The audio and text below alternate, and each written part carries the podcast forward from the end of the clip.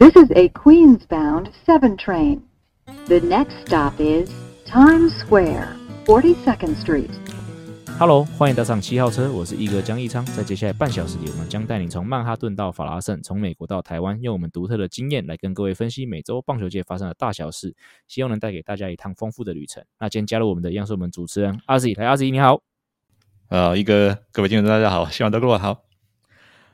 好了，节目一开始哦，再次提醒各位，就是呃，由这个阿 Z 帮我们带回台湾的那个 Max Scherzer 的 T 恤的抽奖活动哦，还是持续当中哦，所以一样，这个链接会在资讯栏。然后目前的抽奖日期应该是三月十号，那天应该是礼拜五的晚上。然后呢，我记得中华队有赛事啊，所以我跟 Adam 应该是一样，老地方见。那可能那天就会把这个幸运的听众抽出来。那这个是抽奖的部分。那阿 Z 这边有刊物诶，我看到你这边打了。对，自我刊物，因为就是上一集我们录完之后，觉得好像有点不对劲，因为我们上个礼拜有聊到那个越想越不对劲啊。对，越越想越不对劲，因为上个礼拜聊到 NFL 的 GOAT 嘛，然后我们聊的是那个 Patrick Mahomes 跟 Tom Brady，是。啊，然后我就一时口误说出 Mahomes 他是连二拉二。五台，对。就是他连连连拿两座的那个超级杯，后来查一下没有哦，因为他其实是虽然是四年内三度打进超级杯，但是其中有一次他有失败，他败的对手就是 Tom Brady。嗯哼，好像是二零二一年的样子，应该没错，应该是二零二一年。对，然后所以他现在是进入超级杯之后，他是两胜一败啊，两胜一败。所以他不是连二打二，因此 Brady 他目前生涯是七座超级杯，现在 Mahomes 他是两座，所以然后他们两个人 Mahomes 他有对战劣势，所以如果 Mahomes 他要变成 GOAT 的话，我就自己认为他必须要拿到八座。对了，不过其实就像我上礼拜讲的，他有很长的路一段路要走了，对啊，嗯。那进入到听众抖内的环节哦，这个礼拜呃帮我们留言就是我们 G G，就是前几个礼拜才上过我们节目的这个听众朋友哦，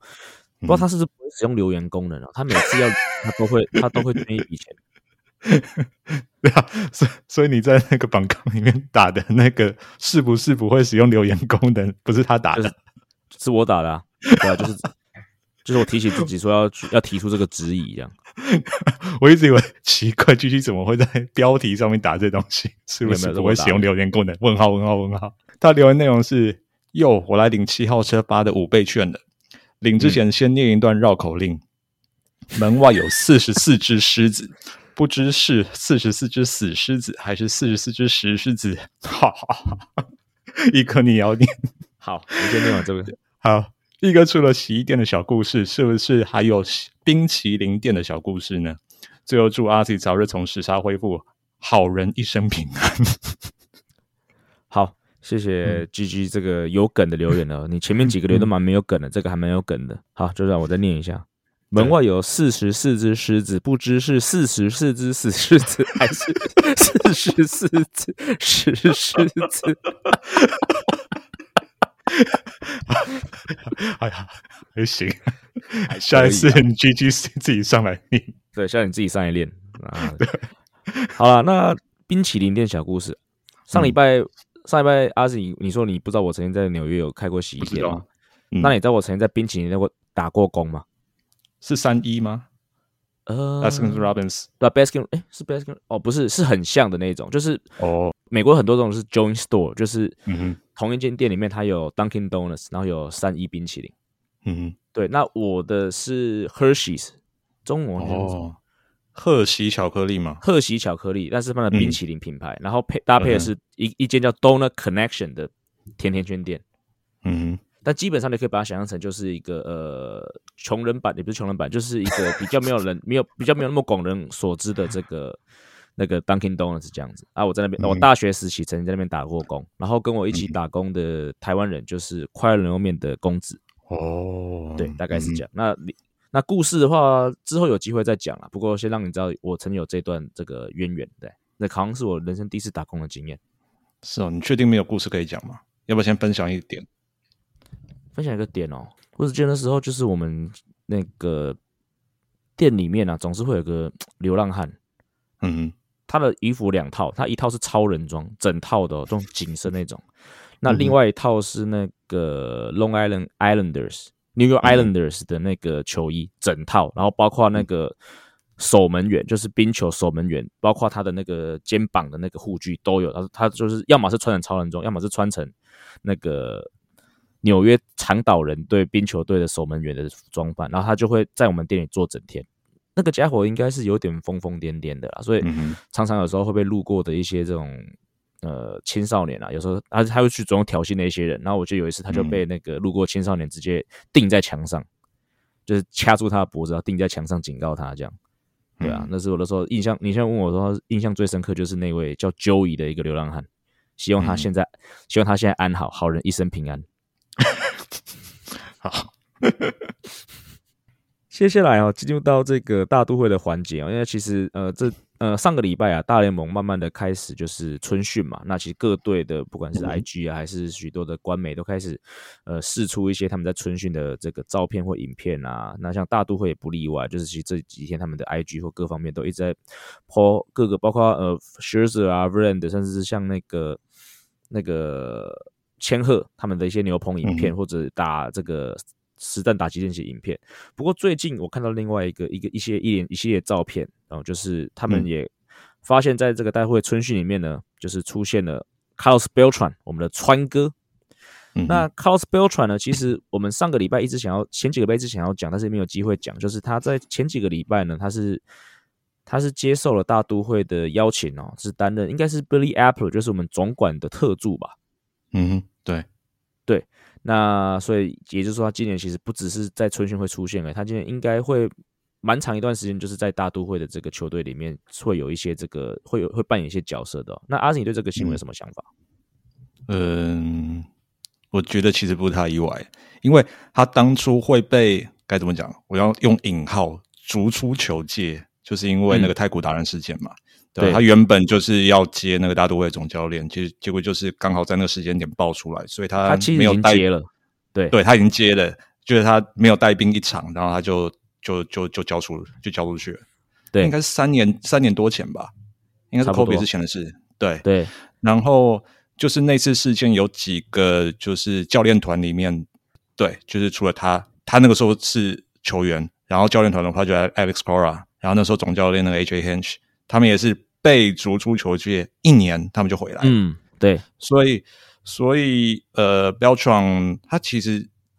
技术上，他去年就回来了。他去年就是去那个杨基，杨基，杨基的那个，也就是等一下，Yes，他等于还是在那个领域里面，他等于就慢慢回来。那这一次等于是回到球团里面，嗯嗯，不不是他意外。然后我觉得这一步，我认同 Jackie。大概前前阵子有讲，我认同他有可能是之后如果 Buck 他带队没有什么突破的话，或者他打到冠军想退休的话，对对对对对对对，就 Buck 他退下来之后的一个备位的人选。哎呀，但是呃，在大联盟从 Front Office 然后再回到球场边的，我不知道这样例子多不多。有 Brandon Hyde，哦，嗯，所以我觉得这有可能就是一。个先下这一步棋啊，先把他找回来，然后让大家知道，昭告世人，就是说，好，你还是大都会的人。毕竟他在球员时代，他在大都会的那贡献也是不可磨灭的，对吧？那呃，这个新闻我还有另外一个感触啦，就是，嗯，世事难说，真的是因为大概三年前，我们大家觉得说他大概就完了。对，结果你看，今年他第一次这个名人堂的票选，他拿了百分之四十六的票，嗯，对吧？我觉得再过几年，他也也许真的就已经接近七七十五的门槛。我自己觉得啦，对吧？因为我始终认为，就是太古达人事件，他在球界的那个鄙视的程度是远远低于那个使用禁药，百分之百同意，真的。所以，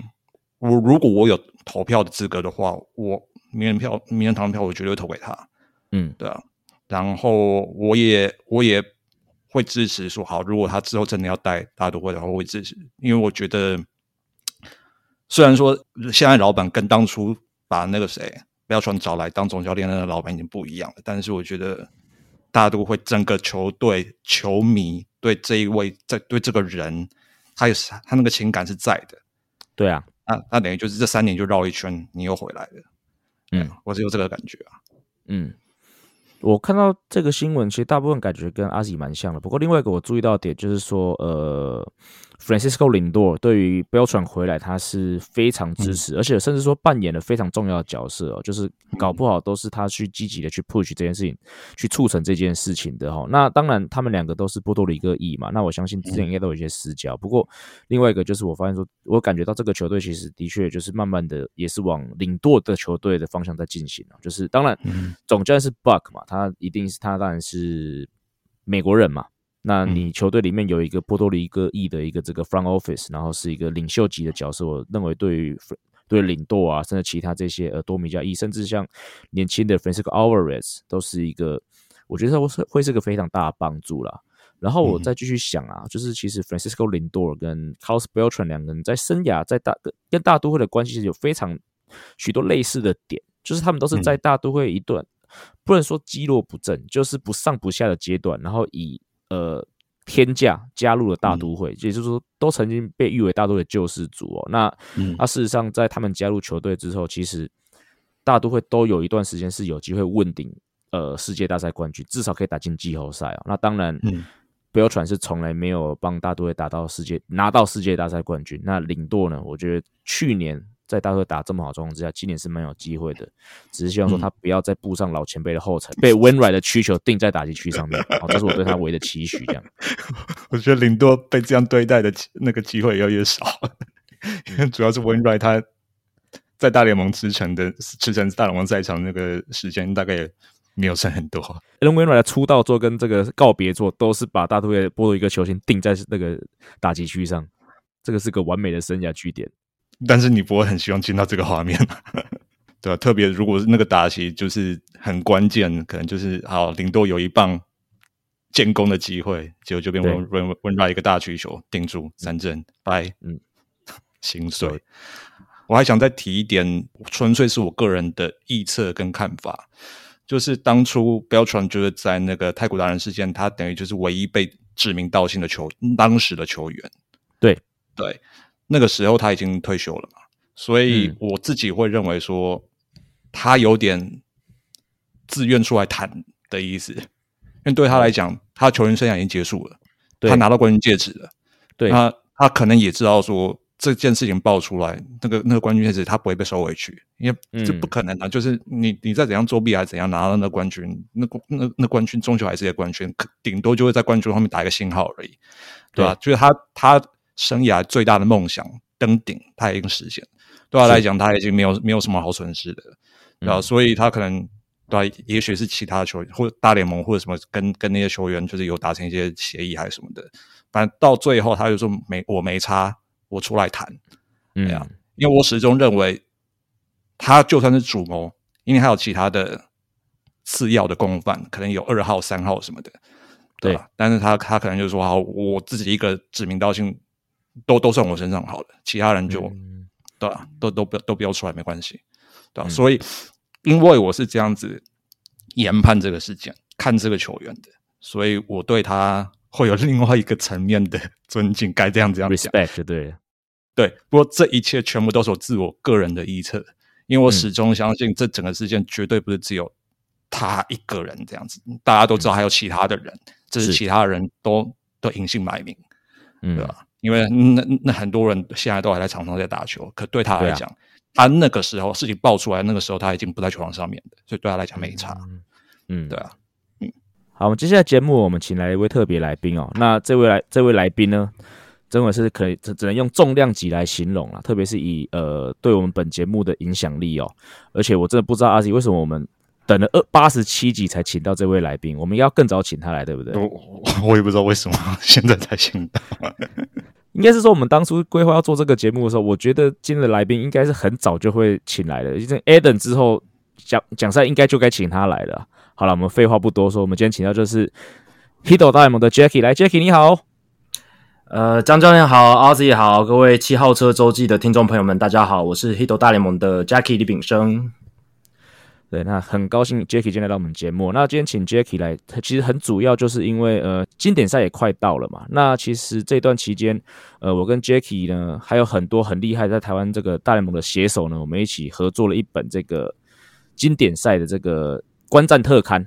哦，那这本特刊也稍微宣传一下，我们节目播出的时候，应该还是在预购阶段啦。那三月三号应该是正式可以开卖，所以是在任何的网络书城的通路都呃都可以买得到。以我跟 Jacky 我们有聊过嘛，我们跟我们的主编郑义英大小有聊过，其实我们大家都花了很多的心思在这上面。那这个部分我们等一下也会聊到。不过一些一开始我们还是想要先聊一聊跟呃 Jacky 自己一呃自己的生涯的历程有关的一些问题哈。好，首先我们先请 Jacky 聊一下，就是说你对棒球的热爱啊，大概是从什么时候开始呃萌芽的呢？呃，这个就是从我小时候，大概小二、小三，还有更小的时候，其实我爸因为他自己有打慢垒，然后自己很喜欢棒球，然后就是会带像我啊，还有我哥，就是去公园丢丢球这样。然后这是比较早的接触，但是看棒球的部分，真的有比较去看到转播，就是在二零零一到二零零三年那个时候，呃，兄弟像、二代像非常红，然后黄金三剑客、彭正明、恰恰、陈志远啊、蔡凤安。这些是我小时候看中华职棒印象最深刻的几个人物，然后还有故事线。然后我就是对于中英兄，呃，不是中英兄弟，是兄弟象，兄弟象他们那个时候，对，讲的太顺了，平常都是讲中英兄弟，兄弟象那个时候的三连霸哦，是非常非常印象深刻。所以如果说是棒球本身的话，萌芽是在那个时候。嗯，那大联盟呢？大联盟的话呢，就是我自己在我黑头大联盟节目里面也。常常分享到，就是呃小时候跟着我的表哥，也就是大叔野球五四三另一个 podcast 节目的斯文大叔，一起玩 MVP Baseball Two Thousand Three 哦，就是 E A。那是你小时候诶，那个是我高中大学的。对对，那个时候我大概小三吧，小二小三的时候。对，然后那个时候就是看大哥哥他们在那边玩那个游戏，觉得很有趣啊。然后就是，哎，就是玩棒球游戏，因为那时候刚好有在看转播什么的，然后就也想要下去玩，然后就可以跟他们一起玩这样子。然后就这样子对这个游戏产生了很大的兴趣。然后先是零三年，后来零四年也有出嘛，而且零四年在台湾出的版本封面是曹景辉。然后二零零五年的时候也有出，然后那个时候对。而且那一代是我记得刚出的时候，我就是拉着我爸，就是赶快先去那个时候在那个百货公司的那个地下商城，然后就去买，第一时间就买到手，然后每天就是这样疯狂的玩，然后玩到就是那个年代的大联盟，就是只要是 MVP Baseball 里面有的球员的名字，就是都都认得哦，都都记得这样子。然后，然后后来就是因为那时候王建民还没上大联盟的时候，台湾当然也已经有一些大联盟转播，就是以 ESPN 为主。那当然场次比较少，可是有看到的时候就会觉得，哎，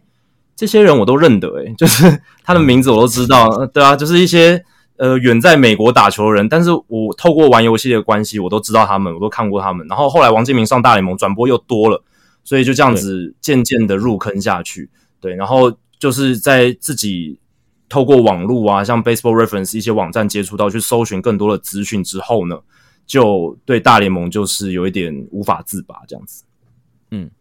嗯，那当然，后来就跟那个 Eden 一起做了 Hito 大联盟嘛。那这个故事，我相信 Eden 跟您其实在很多地方都分享过了嘛。所以今天就不要再再聊这个故事，我们聊一些比较不一样的故事哦。那后来你跟有机会跟 Eden 一起去美国参观春训嘛？那是哪一年啊？呃，我们有去两年，二零一八跟二零一九这两年。对，是。那那个时候去的时候，呃。毕竟是第一次，应该是第一次近距离接触这个美国大联盟的这些选手，或者整个这个棒球，美国大联盟的棒球嘛，这种美式棒球。那那时候你印象最深刻的见闻呢，大概是怎么样的一个状况？其实有蛮多可以分享的。我先分享几个我印象最深刻的事件好了，就是像二零一八年，我们那个时候在亚利桑那，那个时候大联盟最大的头条就是大谷翔平。到美国了，哦，到天使的春训基地了，在那边做训练了。那我们当然也是攻逢其胜啊，非常幸运。所以那个时候就有去 Tempe 的天使队的春训基地。然后到那边之后呢，真的媒体非常多，然后大家都想要看这个大谷翔平。他那个他那一天是有做一个那个，就是算是模模拟赛的东西啦，就是模模拟赛这样子。然后是，所以所有人都在那边看，然后非常多的球迷，而且我有非常近距离的，就是在大谷，因为大谷旁边，他他大大谷就是从那个中间那个走道，然后要走到球场，然后刚好就经过旁边，这样就有近距离看到他，就觉得哇，真的是很大只大大谷。对，其实他 电视镜头上看起来没有那么宏伟，但是你在他旁边的时候，你就觉得哇，他真的是很壮，然后很很有有有那种气势的感觉，这样子。然后我印象最深刻，在那一次就是在看大谷投球的时候，天使队的球评 Mark Gubbiza 他就在后面也在也在那边看。然后因为我知道他了，因为有看一些天使的转播嘛，然后就知道他，然后也知道他的工作是什么。但是呃，大部分球迷可能认不出来他，对，因为大部分球迷可能没有注意到。然后我那时候就站在他旁边，然后一起看大谷投球，然后他就搭讪我。Mark Gubbiza 搭讪我说：“哎，你觉得大骨头怎么样？他真的蛮人蛮亲切，人蛮好的。Gubbiza 他是大联盟投手嘛，以前大联盟投手，而且当球兵也很长一段时间了。然后他就是展现出了一个亲和力。可能他到春训，他也是非常的一个轻松。然后他就是想说，哎，跟不同的人聊聊天这样子。可能也看我亚洲面孔，就跟跟我聊个天这样子，对吧？然后我就是随便跟他小聊几句，然后他他真的是蛮好聊的。然后他就是也很亲切，对吧？所以。就有他有那时候分享他对于大谷的想法，然后他那个时候那个时候其实没还没有人确定大谷在大联盟会表现怎么样，其实有很多质疑的声音嘛，包含 Jeff Passan 说他这个就是高中生嘛，对不对？然后是高中生 没没什么了不起的，然后然后但是那个时候 Gubbiza 他在那个 backfield，然后就是看大谷投球，他就说我觉得他一定会投的很好，他对于他的。速球还有他的直插球非常的印象深刻，然后他他就分享呃，他他觉得是有大联盟水准，就绝对有大联盟水准，没有没有那么瞧不起，对对对对，所以对那时候有留下深刻印象，因为那个时候真的是没有人知道，但古比达就就讲出来这样子，对，然后还记得呃，在也应该也是 Tempe，但我忘记是在确切是在哪一座春训基地的球场。然后就在记者室看到像 Peter Gammons、Jeff Passan 这一些呃很大咖的大联盟 National 的，就是跑全国的这种记者。呃，虽然对于一般球迷来讲，可能就是哦，他们不过是记者，可是对于我们来讲，就是哇，他们就像是个明星。我记得 Adam 以前也分享过，他看到像 Ken Rosenthal 啊，就是他在驻美记者采访的时候看到 Ken Rosenthal 或是 John Paul Morosi 这些，他他其实也只是会有那种 starstruck，就是觉得哇。其实这些才是我们心目中的大明星啊！比起场上的这些球员，当然球员也是很很明星，没错啦。可是这些大记者，因为我们平常都是看他们报道，我们都是从他们身上学东西，所以看到像 Peter Gammons、Jeff Passan，就是哇，就是内心也是非常的澎湃，而且加上他们又会跟你同时出现在这个记者室里面，就是有一种，哎，好像我既然有一天能跟他这样子平起平坐的感觉，那种感觉是蛮不可思议的。嗯嗯。那我们还是不可免俗，还是要聊到《h e r o 大联盟》。毕竟我们这个节目是《h e r o 大联盟》的侧翼，是 是吗？一哥讲过的，我们是《h e r o 大联盟》附属节目。对，所以《h e r o 大联盟》现在已经每周固定进入三小时这样的境界了。然后这一直下来的内容都一直很饱满。但是这六年来，必须要强调，这六年来班底只有你跟 Adam。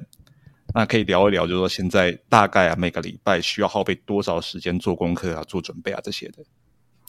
呃，准备的话，其实每集不太一定哦，要看那个礼拜的时间忙不忙，有空的时间多不多。就是因为我跟 Adam 现在工作的调性，并不是说我们哦每个礼拜固定就是礼拜一、礼拜二就是可以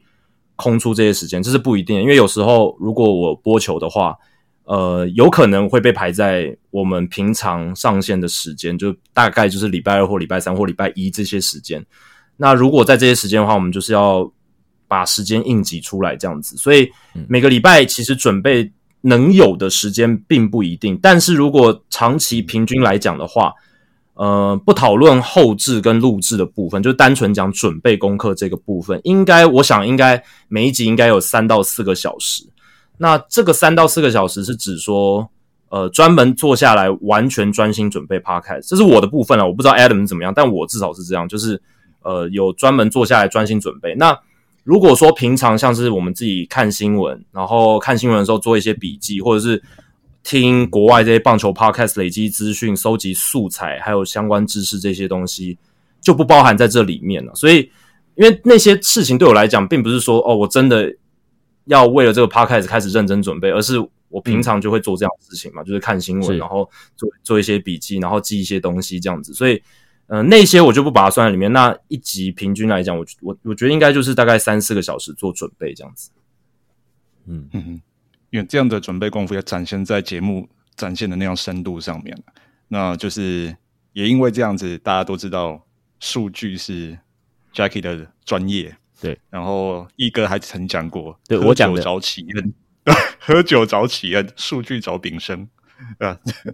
那想知道的是。数据为什么这么让你感到兴趣啊？然后就是你怎么在你的眼中啊，这种数据在棒球运动中是怎么样的一个存在？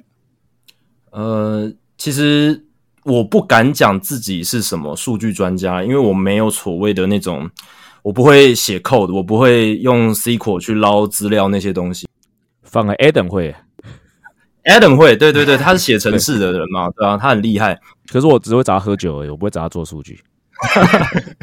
现在 Adam 应该也不会自己写写 SQL 来来捞数据啊。对，但但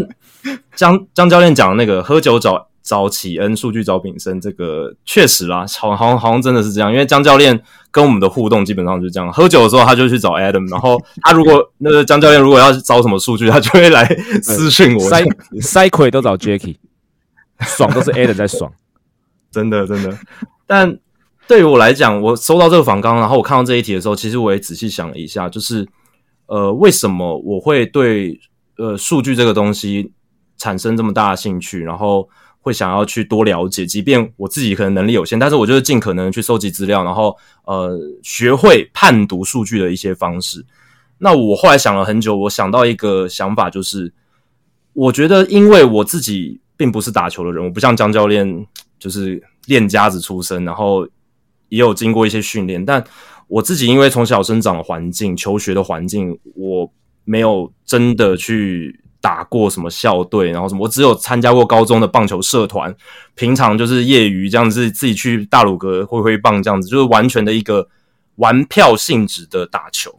那对我来讲的话，我如果要去了解到一个棒球员他厉不厉害，或是要去分析呃这个球队强不强，其实。我没办法从自身的经验跟球技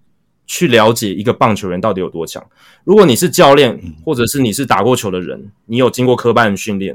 你有打过直棒，诶，那你真的也许可以用自身的经验，你用你的眼睛，然后你用你的一个嗯过去的看过的球员，你可以做一个对比，说，诶，这个人打的好不好？这个投手厉不厉害？他有这个球队强不强？你或许可以用这些经验去讲。但是对于我来讲，我没办法，因为我自己没有在打球，我没有那么厉害，而且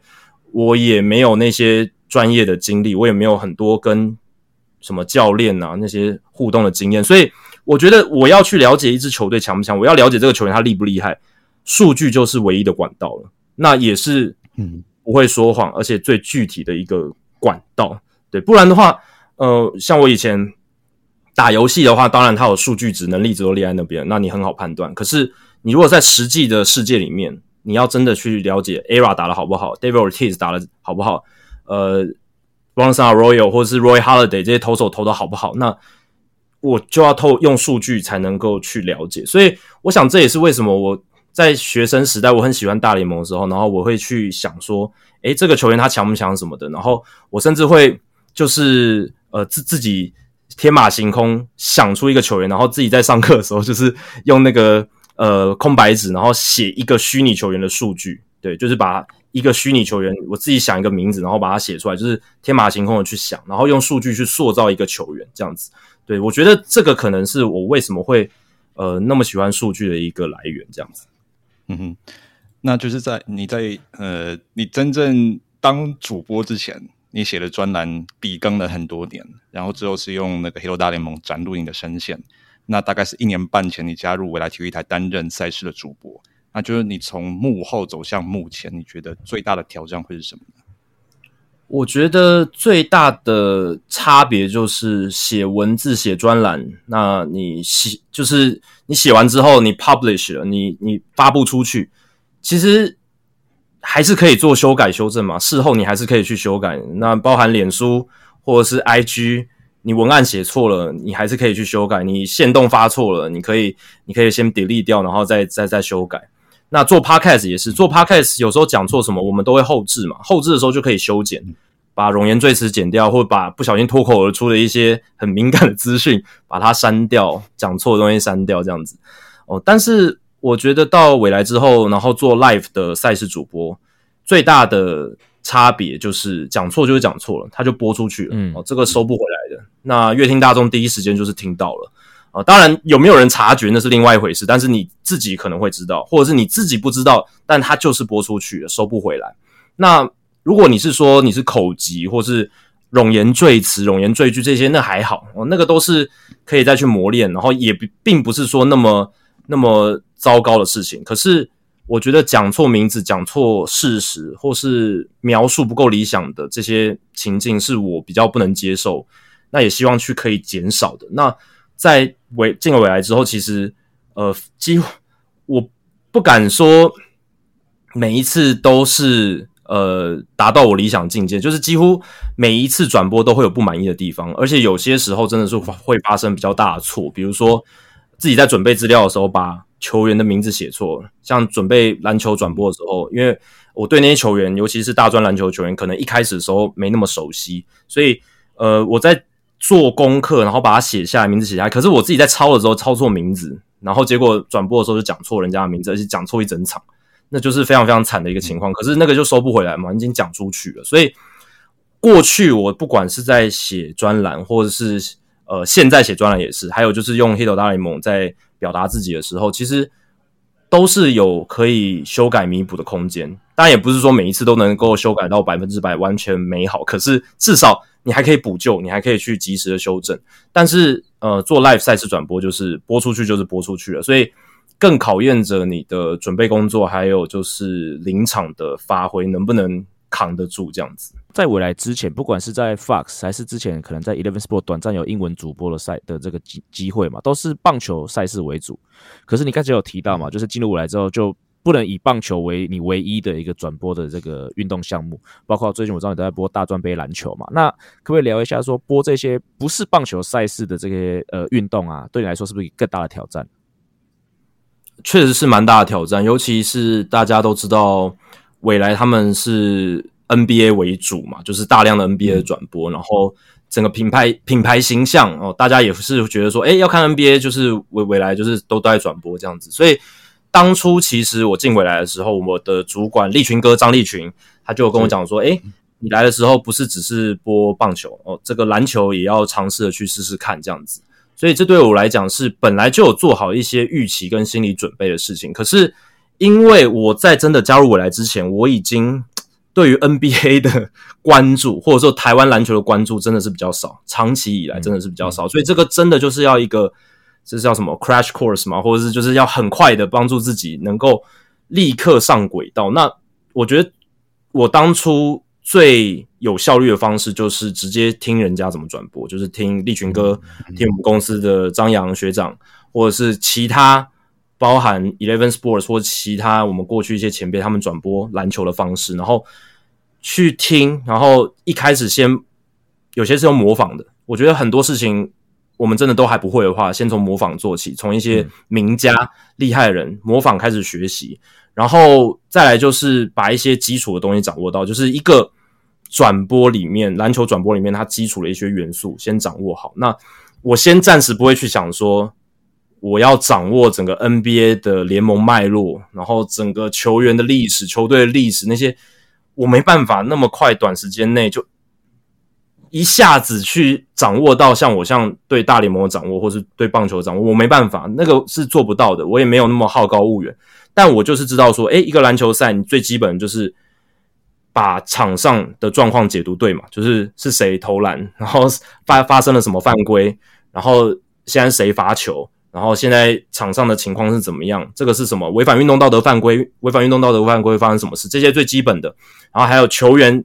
谁是谁哦，这个也不要搞错。我就是先把这些最基本的东西去做好。那第一年的话，基本上都是这样子。然后到了第二年，我对于这些球员比较认识了，不管是 NBA 或者大专篮球，那有了一个一定的认识基础之后，我准备上就会比较游刃有余，然后也可以去额外延伸出更多东西，更多东西。比如说，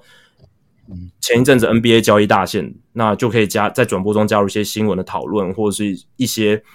这个球员他过去历史的一些讨论，这样子。所以这个我觉得。就是对我来说是一个很大的挑战，但就是先求有再求好，那不要就是完全的很不及格的情况，这样也不行嘛。对，所以就是先求有再求好，然后慢慢去累积。而且我记得我第一年在未来的时候，我们那时候接了很多体育署的，像是什么举重啦、哦击剑啦，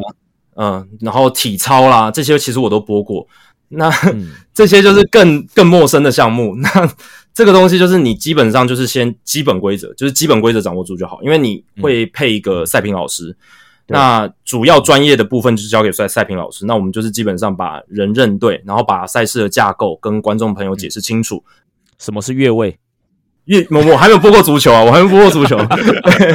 对，但像那个击剑，击剑那个，我真的是在播之前，我真的是完全不知道规则，我也不知道有哪些项目，就是从零去了解的。对吧？是，所以这个这种这这种东西就是没办法，就是你就是只能掌握基础，那专业的部分或是比较一些细细节的部分，就是交给赛平老师这样子。对，嗯嗯。那我们把焦点拉回棒球，我对那个 Jackie 非常佩服的一点是，呃，你有很长，就是你未来下节目没多久，然后你就在脸书上面发表。罗罗登的心得跟分析，巨细靡遗。那我不知道你怎么有这样子的力气跟热情做这些事情也不只是棒球哦，就那个阿 Z 那个啊，真的吗？Jacky Jacky 连播大专篮球，他也是播完是写一大篇哦。天哪！对，其实这个东西就是写转播后记这件事，是我做每一次转播，就每一天做任何一个转播，我结束之后都会写的东西。那其实我写这个也不是说要去让自己变成一个呃，怎么讲？就就是变变成一个什么？我的好像是我呃，我工作很重要一部，其实也不是。我觉得当初的起心动念呢，其实并没有那么复杂，然后它只是一段有机演化出来的过程。我其实一开始我接这个工作，然后到未来，然后开始做赛事转播，我并没有说哦。我来了之后，转播每一场之后都要写一个转播后记。其实当初没有这样想，对，没没有没有这样的规划。但后来是慢慢演化成这样的。那我觉得现在这个写后记的整个形式，Adam，我觉得他形容的很贴切。因为有一次我们在节忘记哪个节目，还是私底下聊天的时候，他就形容我这个行为就是一种做收操的感觉哦，做收操就是我们运动完做收操的感觉。我觉得他形容的蛮贴切的。那来讲一下，就是我为什么会开始这个这样做做这个事情。那其实一开始会想做这件事情，是因为我们做有些电视的赛事转播，转播完之后，这个东西基本上除了几次后续的重播之后呢，它在公共的领域就是完全消失了，它没有所谓的数位留存。对我觉得这个是非常可惜的，包含像我们立群主播。纵横转播体育赛事的领域二十多年，对不对？他累积了多少经典的扣，然后经典的 moment，然后他播了这么多的比赛，从 NBA、中华之棒，然后现在大联盟，然后过去经历他那么丰富，可是网络上能找得到的数位留存真的非常少。然后甚至说，我们过去 Fox 体育台的长 Sir、奎哥、呃徐奶奶、奶哥，他们转播这么多经典的各式各样运动赛事，就随着 Fox 收掉，就全部。就全部没了，然后数位留存也没有，除非他们有一天他们愿意公开，但应应该是没有。对，所以我就觉得这件事情非常可惜。那加上我自己对于转播球赛这个行业这个工作，我是算是我从小到大的梦想嘛。然后我对这个这份工作一直有一份憧憬。那当自己真的有机会来做这件事情的时候，我就会希望，呃，我很认真看待每一场比赛，然后也希望可以留下一些记录，这样子，因为。毕竟做一场球赛的转播，我跟球评都有做一些准备，而且播报中也是非常全神贯注的在看那个比赛，呈现比赛内容跟细节给观众朋友。那播完结束之后，整个东西就只有那段时间有给观众看到，那之后就完全没有留存。我是觉得很可惜，所以一开始起心动念就只是单纯说，哎，呃，有一些呃自己的作品可以留下来，有一些记录跟留存这样子。那其实我一开始的想法是我每一次转播完，我就在公司里面把呃我转播过程中一些我觉得值得记录下来的地方，我把它自己剪成一个 highlight，我自己存起来，因为这个是不能公开，就是我自己存起来，我自己留存这样子。本来只是这样想，结果后来就发现说，哎。每一次回去看我自己转播的东西，然后再做一些记录留存的时候，就又有有一些心得跑出来，然后有一些想法想要跟呃其他人分享这样子。所以一开始真的就是想要建立一个属于自己转播生涯的资料库。那这样如果未来回顾或是想起一些记忆也比较容易。那再来就是呃，我希望说可以分享一些转播之前准备的素材，转播之中没有用的。呃，播报中不一定用得到的一些资讯，这些东西我可以废物利用再回收到我的后记里面。好，再来就是转播过程中观察到的一些现象还有状况，很有趣的。然后，嗯，可能观众朋友可能没办法在转播中分享的，我把它记下来，然后可以在后记里面分享。那有一个留存也是不错。那最后最后的一个功能性就是，这个写后记对我来讲也是一种。回顾检讨的方式，就是我在看这些我在转播的影片，还有就是在写后记的过程，其实都会在发现一些，哎，原来我这边讲错了，哎，原来那边应该这个时候可以发挥一下，结果没有注意到可以发挥的，我觉得很可惜。那这些东西就会再刷一次印象在我脑海里，那这样下一次转播的时候，我就可以去特别注意这些东西。对，不然其实如果转播结束之后，哦，就休息就回家了，那。呃，你也不会一直开着电视锁定自己的重播，也没有那个美国时间，对，所以我觉得，因为很难有时间再去回听自己播过的东西，做一些检讨。那这样子写后记，在转播结束后的当下，立刻来做这件事，是最快，可以达到效果，然后呃，也让自己有一些记录跟留存，这样子。然后，那以上其实就是我们跟 Jackie 访谈这个上半部的内容哦。其实上半部内容我们都是着重在这个 Jackie 个人在转播的一些这个心路历程哦。那下个礼拜呢，我们还是会请到 Jackie 来上我们节目。那我们这个访谈内容就会讨论到很多经典赛的分析，包括我们去呃，包括我们刚才一开始就提到我们制作这个经典赛特刊的一些这个甘苦谈哦。那也请各位听众继续期待我们下礼拜的节目。好，那。以上就是本节内容。如果喜欢我们节目的话，记得一下订阅。如果喜欢 Apple Podcast 的朋友，也请把五星推爆。我们节目就到这里，We're out of here。各位听众，我们下周见，拜。